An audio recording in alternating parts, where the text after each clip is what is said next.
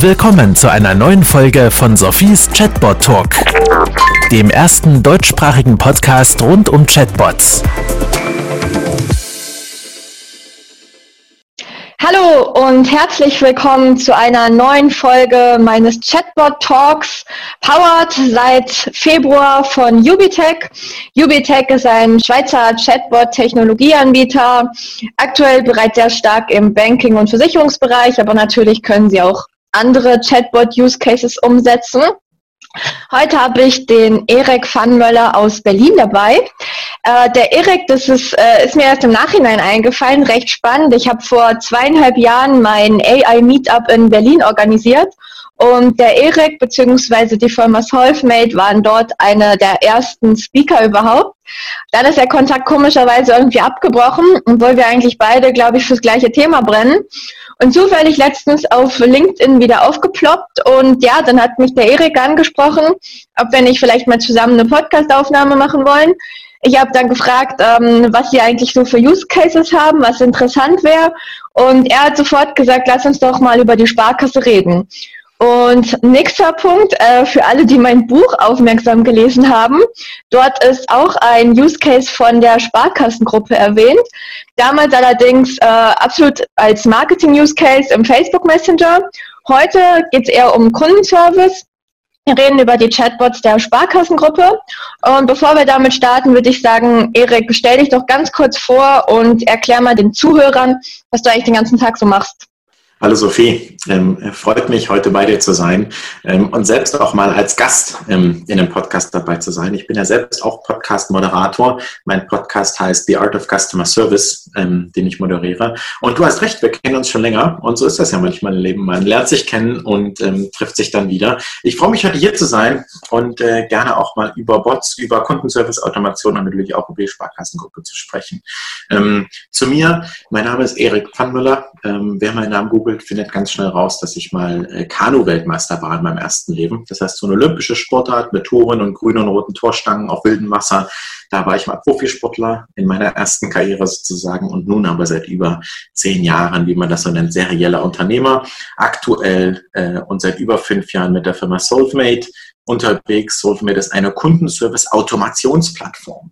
Ich sage immer, natürlich benutzen wir Chatbots, das ist so die Spitze des Eisbergs, aber rundherum ist es ein, eine viel größere Automationsplattform, weil ultimativ geht es um guten Kundenservice, um ähm, bedeutungsvolle, äh, bedeutungsvolle und personalisierte Kommunikation zwischen Endkunden und Firma. Und es geht auch um Prozesseffizienz. Und äh, das machen wir. Äh, die Firma SolveMate hat ähm, 40 Leute am Standort Berlin. Wir sind eine B2B-Softwarefirma und äh, richten unseren Kundenservice-Teams, die sich ihren Chatbot, aber wir sagen immer, ihre Kundenservice-Prozesse äh, mit unserer Plattform automatisieren können. Ja, freut mich, heute hier zu sein. Ja, spannend. Jetzt würde ich eigentlich gerne wissen, äh, warum du vom Kanufahren äh, hin zum Business gelangt bist, aber das können wir vielleicht im Anschluss noch diskutieren. Ähm, weiter finde ich schon eigentlich sehr gut, dass du gesagt hast, ja, es geht gar nicht nur um Chatbots, es geht darum, perfekten Kundenservice zu bieten. Und das ist auch das, was ich meinen Kunden immer sage. Es geht nicht primär darum, führt einen Chatbot ein. Es geht darum, stellt den Kunden in die Mitte und guckt, was der braucht und ich hoffe einfach mal, es ist vielleicht ein Chatbot, aber es muss nicht immer ein Chatbot sein. Ähm, ja, nun haben wir den Zuhörern die Sparkasse versprochen. Ähm, vielleicht erzählst du mal ein bisschen, was ihr eigentlich so mit der Sparkasse macht. Natürlich jetzt ein bisschen fokussiert auf Chatbots. Ja, genau. Ähm, wir sind initial also zuallererst, äh, man muss ja die Sparkassengruppe verstehen. Da gibt es sozusagen sehr viele einzelne Entitäten, die aber unter einem großen Dach, der großen Marke und auch einer äh, ganz ähnlichen äh, Plattform sozusagen zusammenhängen. Von außen ist das manchmal nicht so einfach zu verstehen. Äh, wir kennen die Sparkassengruppe mittlerweile seit knapp vier Jahren. Das heißt, ähm, ich habe die Berliner Sparkasse, da konkret die Daniela Gommert, äh, kennengelernt vor einigen Jahren äh, mit der Innovationsabteilung und haben sozusagen direkt losgelegt, sind ähm, integriert in sozusagen die Internetfiliale, ähm, validierter Vendor beim, bei der SFP und arbeiten sozusagen ja, jetzt schon seit vielen Jahren mit den Sparkassen zusammen. Ähm, unser Chatbot ist, äh, ich sage immer Chatbot, aber unsere Lösung ist integriert in der Internetfiliale. Das heißt, ähm, wirklich komplett ohne Programmieren kann man äh, mit dem Lizenzschlüssel, den man sich dann äh, besorgen kann, ähm, unsere Software freischalten. Und da wir ja bereits wissen, was sozusagen die Kunden von der Sparkasse Berlin und der Sparkasse Gelsenkirchen und der Sparkasse Bochum zum Beispiel ähm, anfragen, ist es einfach sozusagen natürlich einen individuell angepassten Bot auch für andere Sparkassen zu erstellen. Natürlich ist der, das Grundprinzip, weil eine Sparkasse hat natürlich, wo ist meine EC-Karte, wo ist der nächste Automat, wie kann ich ähm, mein Limit erhöhen. Das sind ja die Fragen, die immer überall gleich sind. Ähm, aber sozusagen, natürlich muss jede Entität, weil es ja auch die Hoheit gibt, die der Sparkasse, auch den Bot für sich anpassen. Und das ist eine ganz spannende Reise zu sehen, ähm, wie in diesem Ökosystem die Sparkasse nicht nur ein verlässlicher Partner ist, sondern auch ein, ein wirklich interessanter Use Case.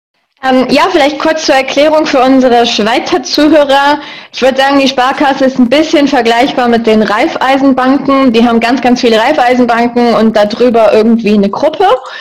Ähm, und das gleiche gibt es ähnlich auch in, der, in Deutschland mit der Sparkasse. Ich bin nicht ganz sicher, wie hinten die Organisation ist. Äh, Raiffeisen ist ja eine Genossenschaft, das weiß ich jetzt bei der Sparkasse nicht.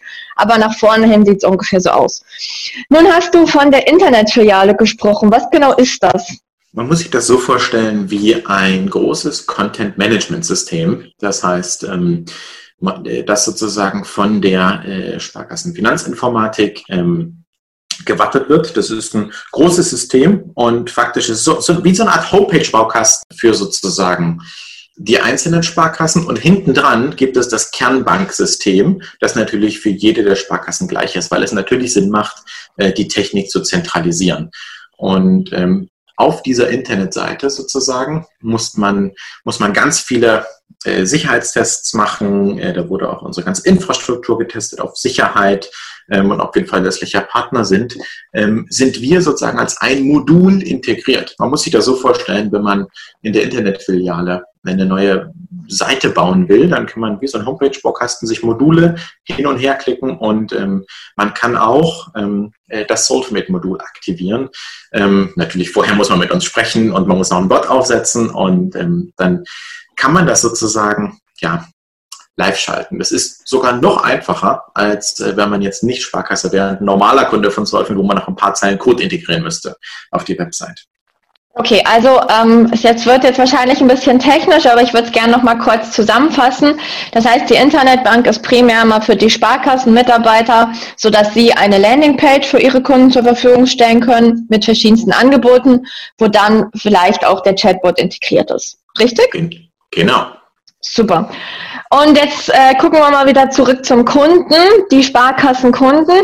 Was können die dann mit dem Chatbot machen? Wo liegt hier der Mehrwert oder warum hat die Sparkasse entschieden, ähm, dass sie zusätzlich zu den klassischen Website-Elementen den Chatbot hinzufügen möchten? Mhm. Ich glaube, da unterscheidet sich die Sparkassengruppe gar nicht so groß von, ähm, ich sag mal, jeder anderen Bank. Und wir sind auch mit anderen Banken, zum Beispiel der Credit Plus Teil von Credit Agricole unterwegs. Ähm, oder anderen Finanzdienstleistern. Am Ende sind wir in einer Echtzeitgesellschaft ähm, und Kunden erwarten exzellente Kommunikation mit Unternehmen. Ähm, und zwar am besten 24 Stunden und äh, idealerweise auch auf ihrem Smartphone.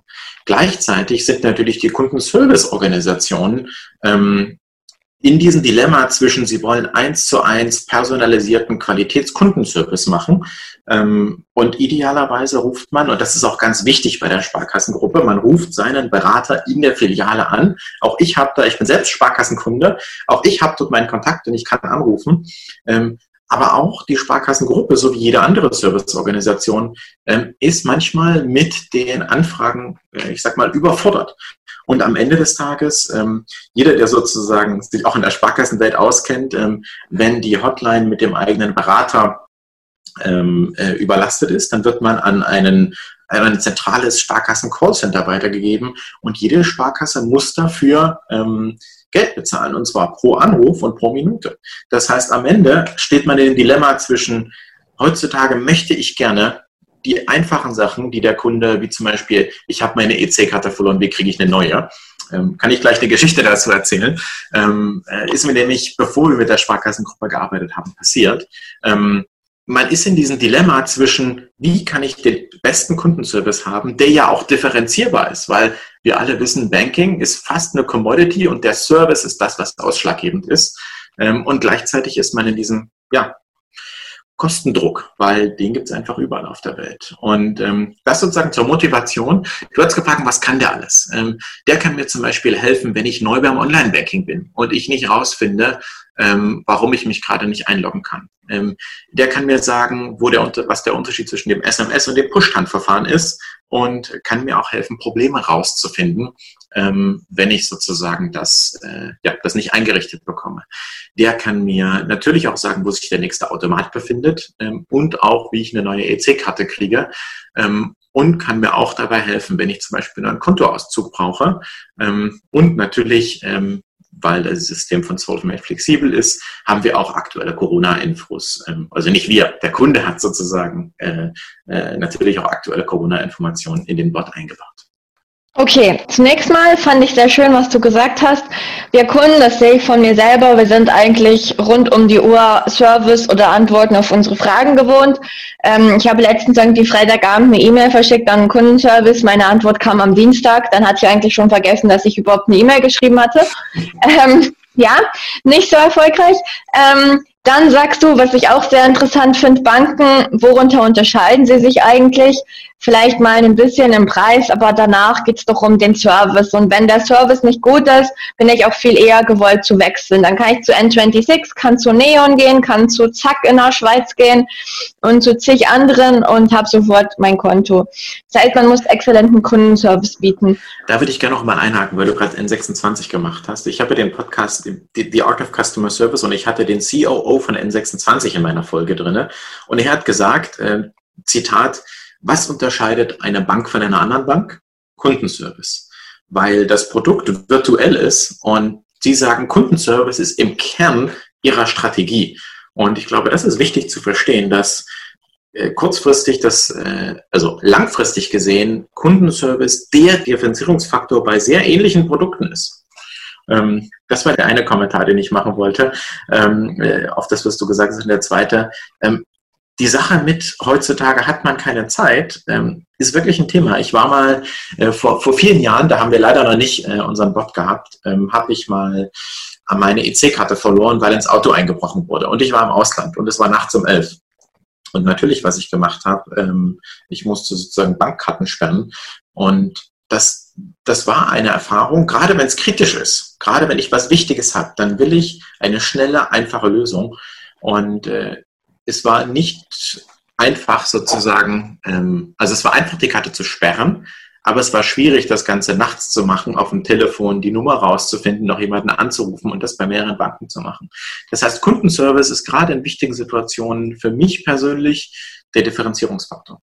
Gebe ich dir absolut recht. Also ich hatte das Problem in Island und ich hatte einfach so viel Glück, dass ich den CEO meiner Bank kenne und ihm direkt auf WhatsApp schreiben konnte. War für mich der beste Kundenservice ever. ähm, das wäre toll, wenn ich den CEO der, äh, meiner, meiner Bank kennen würde und dem der SMS schreibe. Finde ich gut. äh, ja, das war dann so äh, mein absolutes Service-Highlight.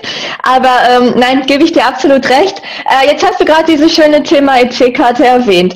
Ähm, oder Karte sperren. Kann ich dann mit dem Bot auch wirklich schon Prozesse automatisieren oder ist der Bot wirklich ähm, jemand, der mir Antworten auf meine häufigsten Fragen gibt?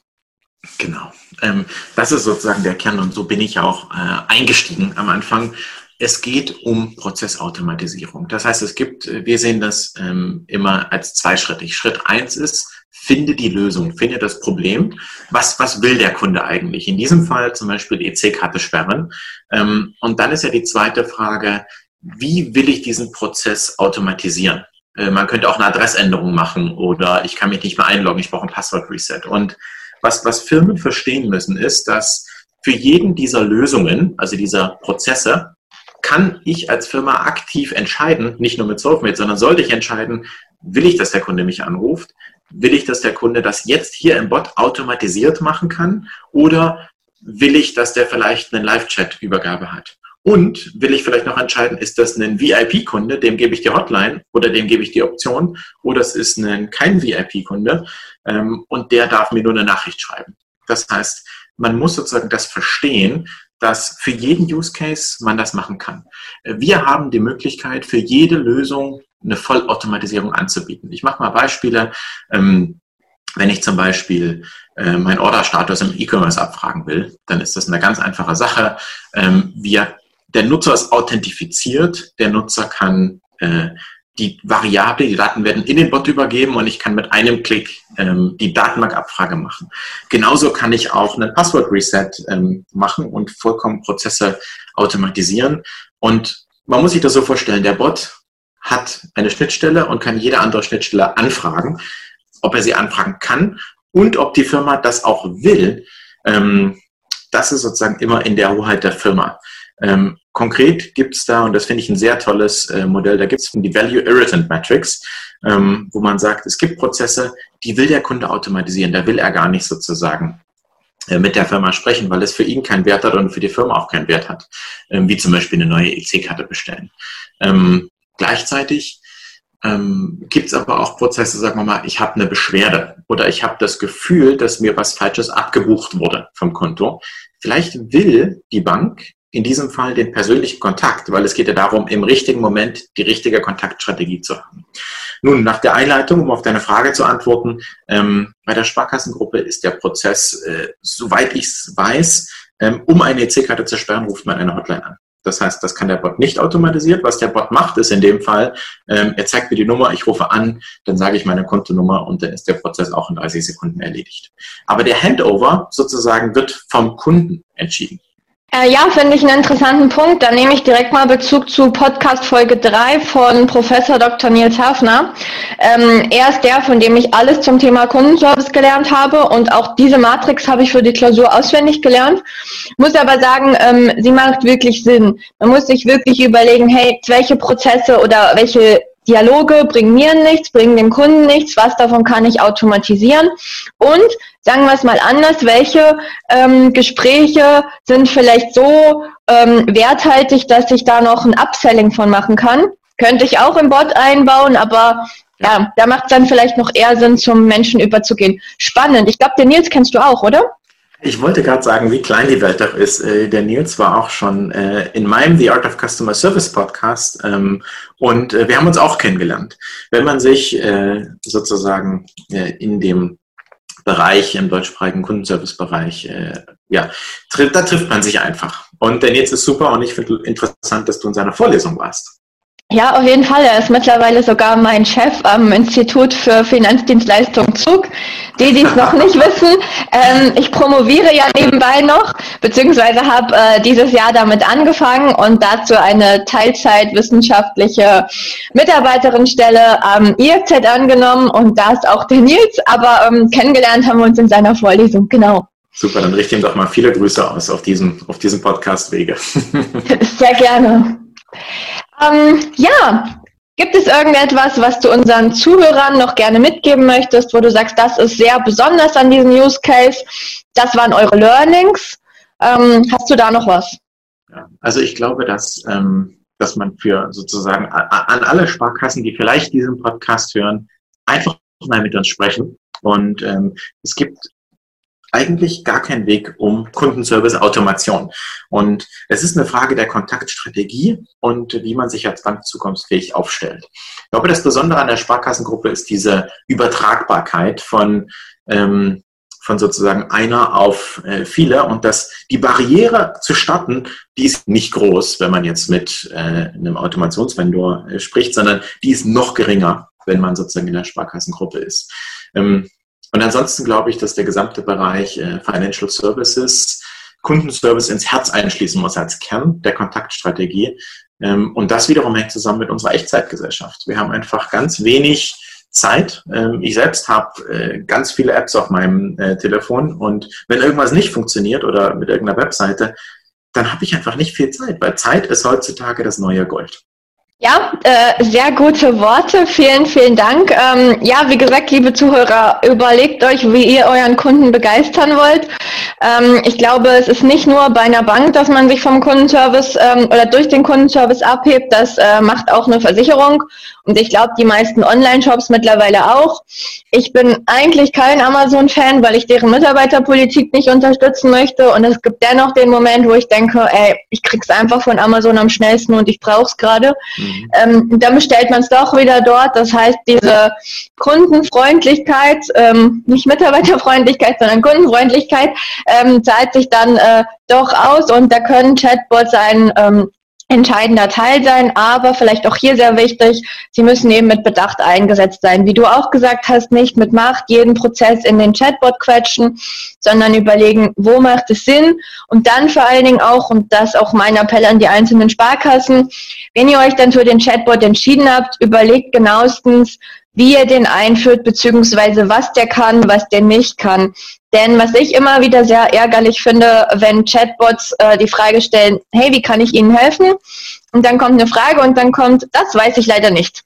Oder es kommt dann sowas Allgemeingültiges wie, ähm, für Kartensperrung rufen Sie bitte dort und dort an, für alle anderen Fälle können Sie dort anrufen.